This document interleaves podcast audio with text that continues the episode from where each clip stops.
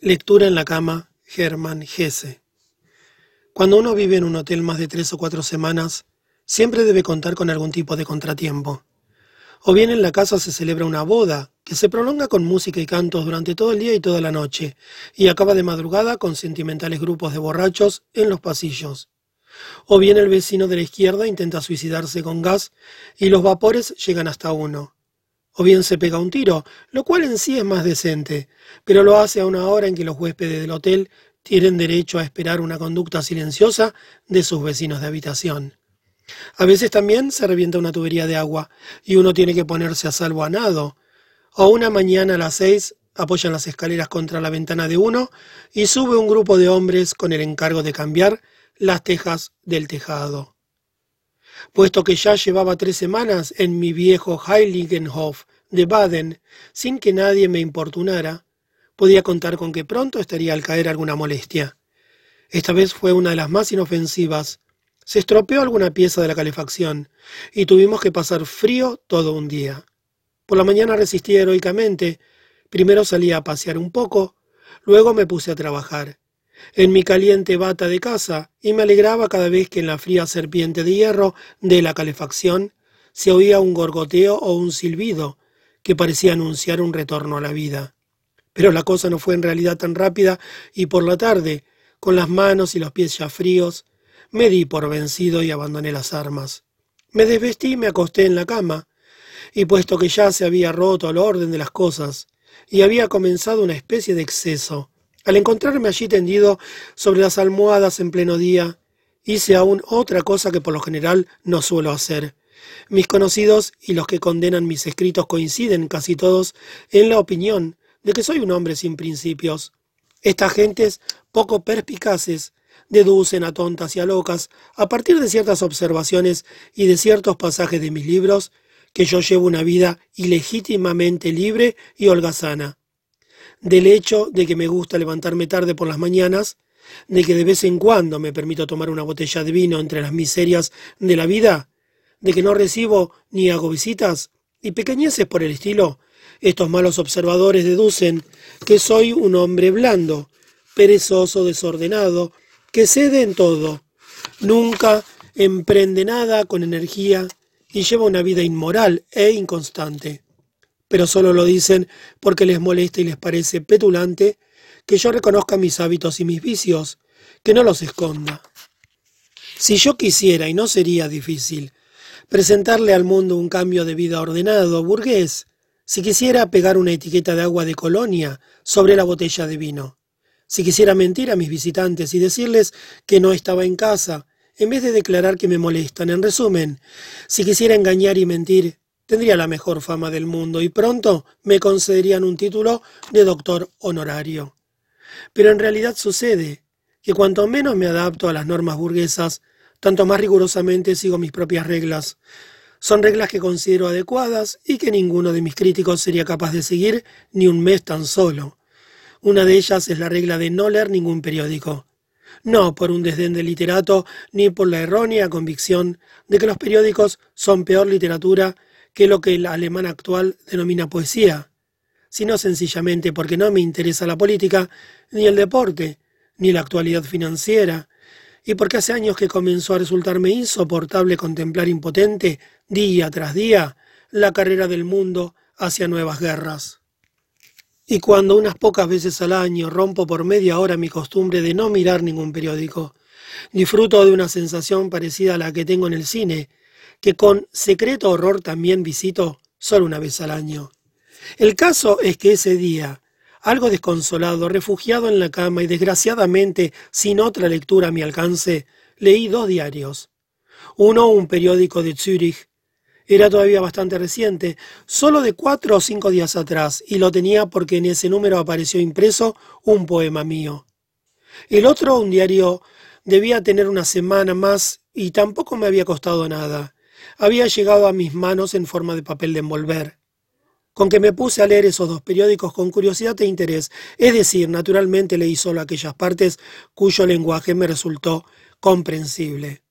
Tuve que prescindir de aquellos temas para cuya exposición se requiere un lenguaje secreto especial, esto es, el deporte, la política y la bolsa. Me quedaban pues las pequeñas noticias y la página literaria. Y volví a comprender con todos los sentidos por qué lee los periódicos la gente.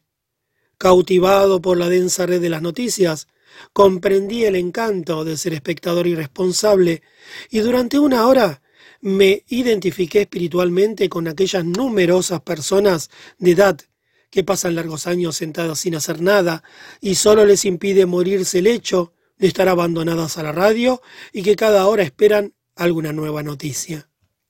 Los poetas suelen ser gentes con una fantasía bastante pobre y por tanto luego volví a quedar embelesado y sorprendido ante todas esas noticias, muy pocas de las cuales hubiera sido capaz de inventar yo mismo. Leí cosas sumamente curiosas sobre las que tendré que reflexionar días y noches enteras. Solo muy pocas de las noticias que allí se comunicaban me dejaron frío. Leer que se seguía luchando enérgicamente y sin éxito contra el cáncer me sorprendió tan poco como la creación de una nueva fundación americana para la erradicación del darwinismo. En cambio, leí atentamente tres o cuatro veces una noticia procedente de una ciudad suiza, donde habían condenado a un joven por homicidio imprudente de su propia madre, y la pena era una multa de cien francos. Ese pobre hombre había tenido la desgracia de estar manipulando un arma de fuego delante de su madre, y de que se le disparara el arma y matara a la madre. Es un caso triste, pero no inconcebible. En cualquier periódico pueden encontrarse noticias más tristes e inquietantes, pero me avergüenza confesar cuántos cuartos de hora he perdido calculando esa multa. Un hombre mata a su madre. Si lo hace premeditadamente, es un asesino. Y tal como es el mundo, no se le pone en manos de un sabio que le explique lo absurdo de su asesinato e intente convertirle nuevamente en hombre, sino que se lo encierra durante una buena temporada, o en países donde todavía son moderna corriente los buenos viejos de potas bárbaros, le cortan la insensata cabeza, para así volver a poner orden. Pero en realidad, ese asesino no era un asesino. Es un desgraciado al que le ha ocurrido algo desusadamente triste. ¿En base a qué tablas? ¿En base a qué valoraciones del precio de una vida humana o de la fuerza educativa de la multa? Llegó el tribunal a la decisión de valorar esa vida destruida por negligencia en la cantidad de cien francos. Ni por un momento me he permitido dudar de la rectitud y buena voluntad del juez. Estoy convencido de que se esforzó mucho por emitir un veredicto justo y que sufrió intensos conflictos entre sus razonables consideraciones y la letra de las leyes. Pero ¿hay en el mundo alguna persona capaz de leer la noticia de esa sentencia con comprensión y no digamos ya con satisfacción? En la página literaria encontré otra noticia. Hablaba de uno de mis famosos colegas.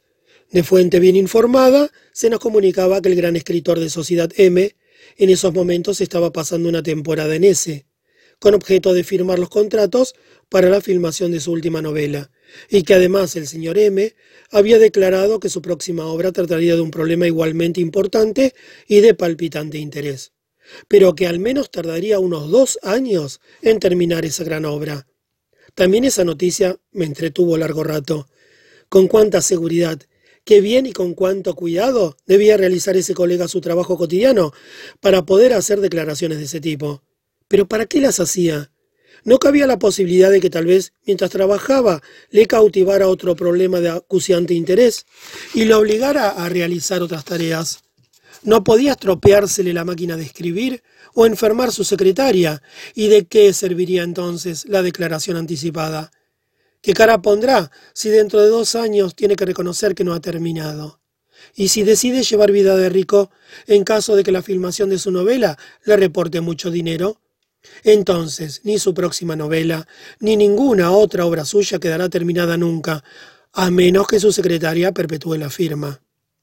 Por otra noticia del periódico me entero de que un Zeppelin, bajo el mando del doctor Eckener, está a punto de regresar de América. De modo que antes debió volar hasta allí. Bonita hazaña. Esta noticia me alegra. ¿Y cuántos años llevaba ya sin pensar en el doctor Ekener? Bajo cuya dirección realicé mi primer vuelo en Zeppelin sobre el lago de Constanza y el Arlberg hace 18 años. Recuerdo un hombre vigoroso, más bien parco de palabras con un firme, seguro rostro de capitán, cuya cara y cuyo nombre me quedaron grabados, a pesar de que solo intercambié unas pocas palabras con él. Y ahora, después de tantos años y vueltas de la fortuna, este hombre continúa trabajando, ha seguido adelante y por fin ha volado hasta América, y ni la guerra, ni la inflación, ni las incidencias personales han podido impedir que cumpliera su propósito, ni han podido alterar su firme decisión. Todavía le veo claramente ante mis ojos, como entonces, en el año 1910, cuando me dijo un par de palabras amables, posiblemente me había tomado por un periodista, y luego subió en su cabina de mandos. La guerra no le hizo general, la inflación no le hizo banquero, sigue siendo constructor de naves y capitán. Se ha mantenido fiel a su asunto. Esta noticia me tranquiliza, en medio de todas las desconcertantes novedades que me han traído a raudales los dos diarios. Pero ahora basta. He pasado toda una tarde con los dos periódicos. La calefacción sigue fría, de modo que intentaré dormir un poco. Escrito en 1929, publicado por National Zeitung.